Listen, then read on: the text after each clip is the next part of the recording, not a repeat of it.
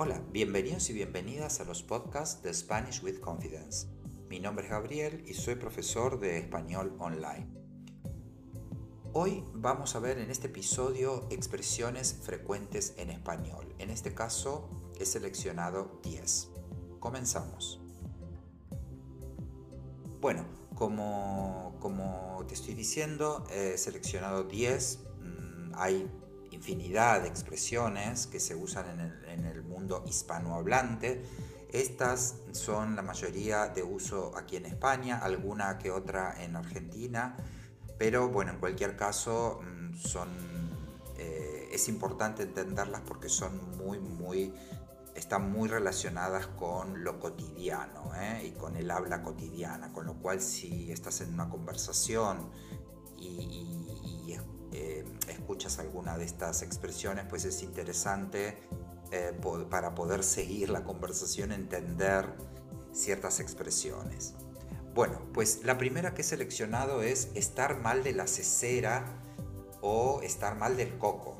¿Mm? Esto se refiere a, mm, eh, se lo digo, digo lo digo respecto a una persona que no razona muy bien. No necesariamente porque tenga una enfermedad mental eh, grave o una enfermedad mental simplemente, sino porque tal vez en ese momento no está evaluando o considerando las cosas correctamente. ¿eh? Luego sí que hay otra eh, que está relacionada con esta que se usa más en Argentina, que es estar chapita, que es no razonar bien eh, porque tiene algún problema mental. ¿eh? Esta es tal vez un, poco, un escalón más arriba. Entonces, estar mal del asesero del coco, bueno, es, es más un poco en tono de broma. ¿eh? Y estar chapita es la misma idea, pero cuando ya la persona tiene algún problema mental, más o menos serio. en, los dos casos eh, sobre todo cuando digo estar chapita, es bastante coloquial, ¿eh? no es una palabra que se usa en un lenguaje neutro ni formal. Vale, la siguiente es piripipí.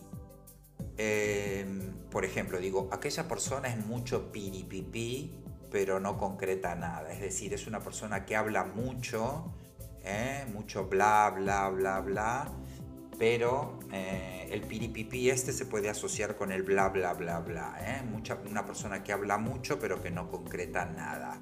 ¿eh? Un poco un vende humo. Una persona que habla, habla, habla, habla, pero al final no sabemos ni siquiera lo que está diciendo. La siguiente expresión es estar petado. En este caso me refiero a un lugar, ¿eh? cuando por ejemplo un bar está lleno de gente o un teatro está lleno de gente o un sitio o un, concierto eh, o una ciudad, digo que está petado o está petada es que está lleno, lleno de gente.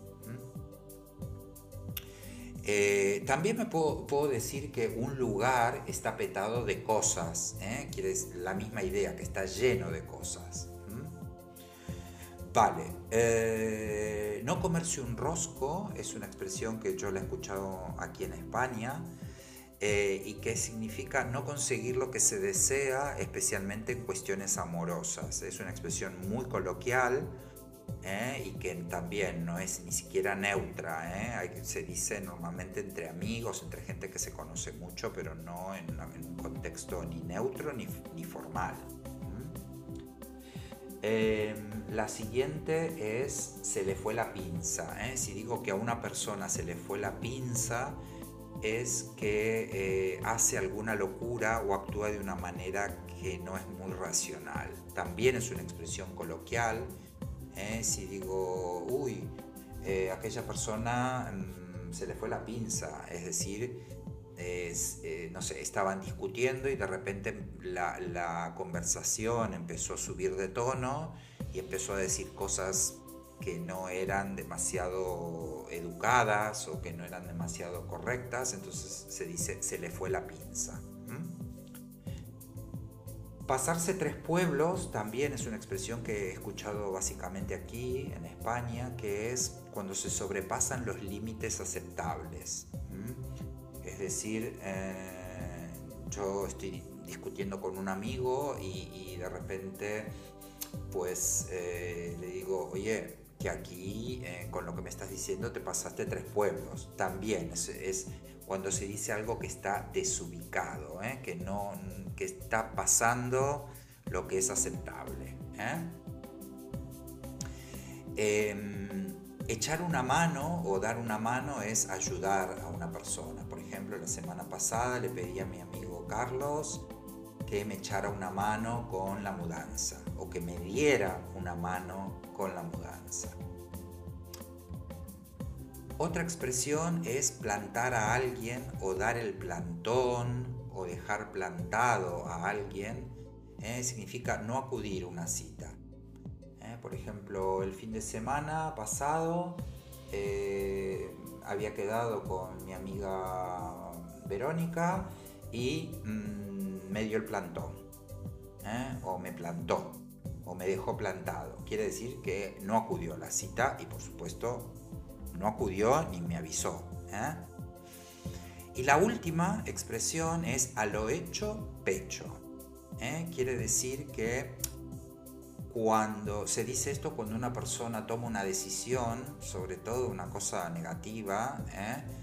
mm, puede ser una persona o puedo ser yo mismo, que, es, bueno, es una, una decisión negativa que ya no tiene vuelta atrás, es irremediable entonces digo, bueno, a lo hecho pecho, hay que afrontar la situación. Por más de que sea negativa, pues hay que afrontarla. ¿eh? Entonces, voy a hacer un repasito rápido. Estar mal de la cesera o del coco. Luego, muy parecida a esta, es estar chapita, que se usa más en Argentina. Luego, piripipí, ¿eh? bla, bla, bla. Estar petado. No comerse un rosco se le fue la pinza, pasarse tres pueblos, echar una mano o dar una mano, plantar a alguien o dar el plantón o dejar plantado a alguien y la última a lo hecho pecho.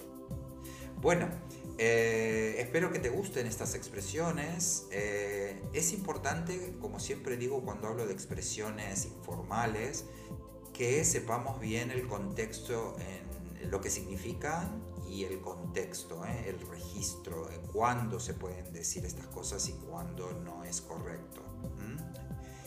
Em, si quieres saber más de estas expresiones o te interesa algún otro tema, por favor déjamelo en los comentarios y también suscríbete, comenta, comparte, ¿eh? que me eh, ayuda muchísimo. Muchas gracias y nos vemos en el siguiente podcast. Adiós, chao.